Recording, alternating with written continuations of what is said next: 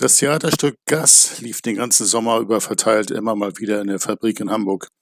Das Ensemble dieser freien Theatergruppe war ein Konglomerat aus Schauspielern, die alle gerade keinen Job hatten. Einer der prominenteren war der spätere Tatortkommissar Karl-Heinz von Hassel. Bei einer Aufführung, die auch das Publikum mit einbezog, war Jan Fedder zugegen, der sich gekonnt einmischte. Seitdem kennen wir uns und ich hatte die Ehre, danach immer zu seinen legendären Geburtstagsfeiern im Kleckstheater eingeladen zu werden. Gas war nicht wirklich gut besucht, aber die Trinkgelage danach waren einmalig. Wir machten Wetten, wie viele Zuschauer am nächsten Abend kommen würden. Oft gewann ich, meistens so zwischen 25 und 50 Leutchen. Die wirkten in der großen Halle ziemlich verloren. Gespielt wurden Bühne und die gesamte Halle. Ich glaube, Jan Fedder wurde mir von einem meiner Mitarbeiter damals in der Fabrik vorgestellt und äh, ich kannte ihn wirklich noch nicht. Das muss so 79, 80 gewesen sein.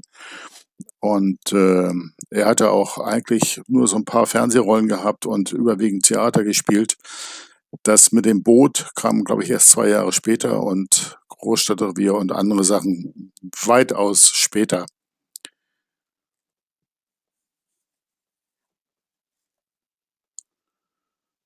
Mein Heilwegstraßen-Geburtstag zusammen mit Walter Rudert, der am gleichen Tag wie ich feierte, entwickelte sich zu einer rauschenden Cocktailparty mit illustren Gästen wie unter anderem Jan Fedder, Werner Walendowski vom Tennessee Studio, Rolf Kruzera von der Werbeagentur Springer und Jacobi, Rocky Rosenberg, Hans Otto Mertens, Manager von Otto und Melita Zionis, die die Cocktailshakerin an diesem Abend war.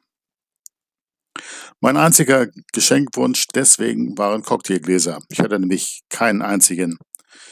Melita, beste Shakerin Hamburgs, hatte die ganze Nacht durch an der improvisierten Bar in meinem Garten zu tun. Fast alle Autos mussten stehen bleiben und der Taxiruf kannte meine Adresse bald auswendig. Jemand fand die Tür nicht mehr, als wir später drinnen weiterfeierten und wollte durch die zentrale Heizung ins Freie. Die Wirkung eines bizarren Mixes. Das Größte, Biertrinker Jan Fedder hatte sein eigenes Getränk mitgebracht. Es war ja eine reine Cocktailparty sonst. Als er noch im Kleckstheater spielte, lud Jan mich regelmäßig zu seinen Geburtstagsfeiern dort ein. Er tat dies persönlich und telefonisch. Bis heute besitzt Jan weder Handy noch hat er eine E-Mail-Adresse.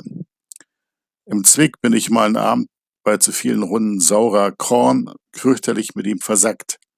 Schließlich schlugen wir die Gläser gegen die Hängelampen über den Tisch und riefen Wärter, womit die Bedienung gemeint war. Ich war den Abend pleite und Jan beglich die fette Zeche aus eigener Tasche.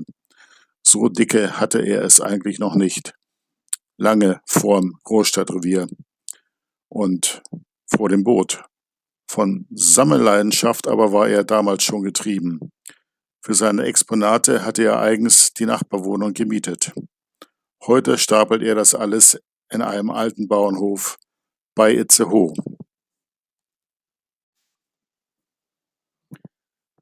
Auf Jans Party stand, standen Komponist Gerd Gerdis, 1,96 groß, Teufelsgeiger Lonzo 1,95 groß und ich, 1,88 zu dritt zusammen, als die kleine Domenica, circa 1,59 klein, bekannte Hure mit großer Oberweite sich zu uns gesellte. Ihr Fazit, nachdem sie uns von oben bis unten alle gemustert hatte, na, hier steht ja mitten im Leben.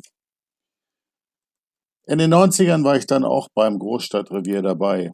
Jan kam erst am späten Vormittag. Er hatte am Vorabend nach eigenen Angaben dem Rum zugesprochen ob er denn nicht Angst vor Texthängern hätte bei dem Kater. Nee, ach was, ich hab doch Jürgen Roland. Mit dem Regisseur Herrn Roland machte ich dann auch beim Drehen Bekanntschaft. Ich hätte eine verbale Auseinandersetzung mit einer Frau auf dem Revier zu spielen. Jürgen Roland, der St. Pauli-Report und Polizeirevier Davidswache gedreht hatte, war das alles nicht anzüglich genug. Er hätte es gerne mit etwas mehr Pfeffer gehabt. Nachher im Film war von unserer Performance aber leider nichts zu sehen, obwohl Jürgen Roland mich noch mehrfach in anderen Szenen durchs Bild schlurfen ließ. Nix, ich war halt nur Schwenkfutter. Die Folge mit Fabian Harloff als der Neue läuft bestimmt noch mal irgendwann im ersten.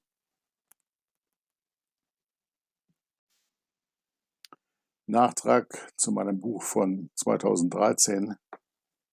Heute haben wir den 29.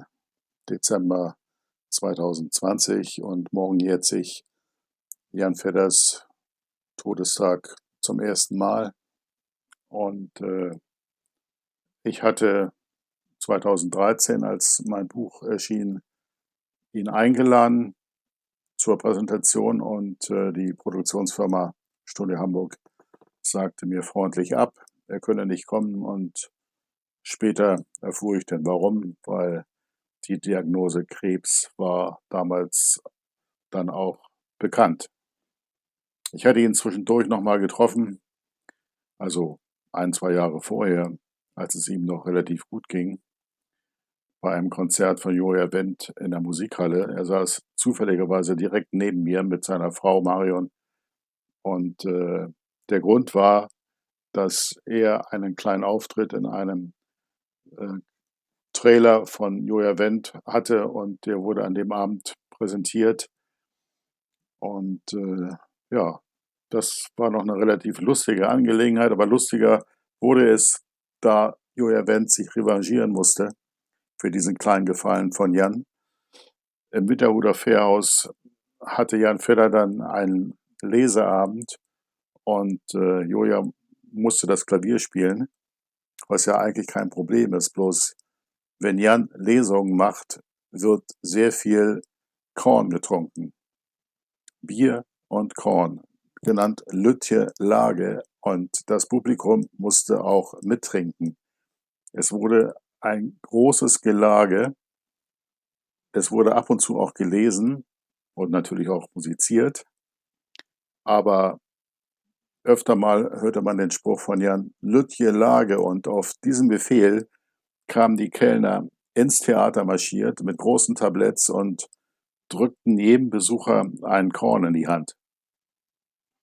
Das uferte nachher so aus, dass Joja am Ende so fertig war. Er ist nicht so der größte Trinker vom Herrn. Kein Vergleich mit Jan. Und Joja musste dann seine Frau anrufen, um ihn abzuholen.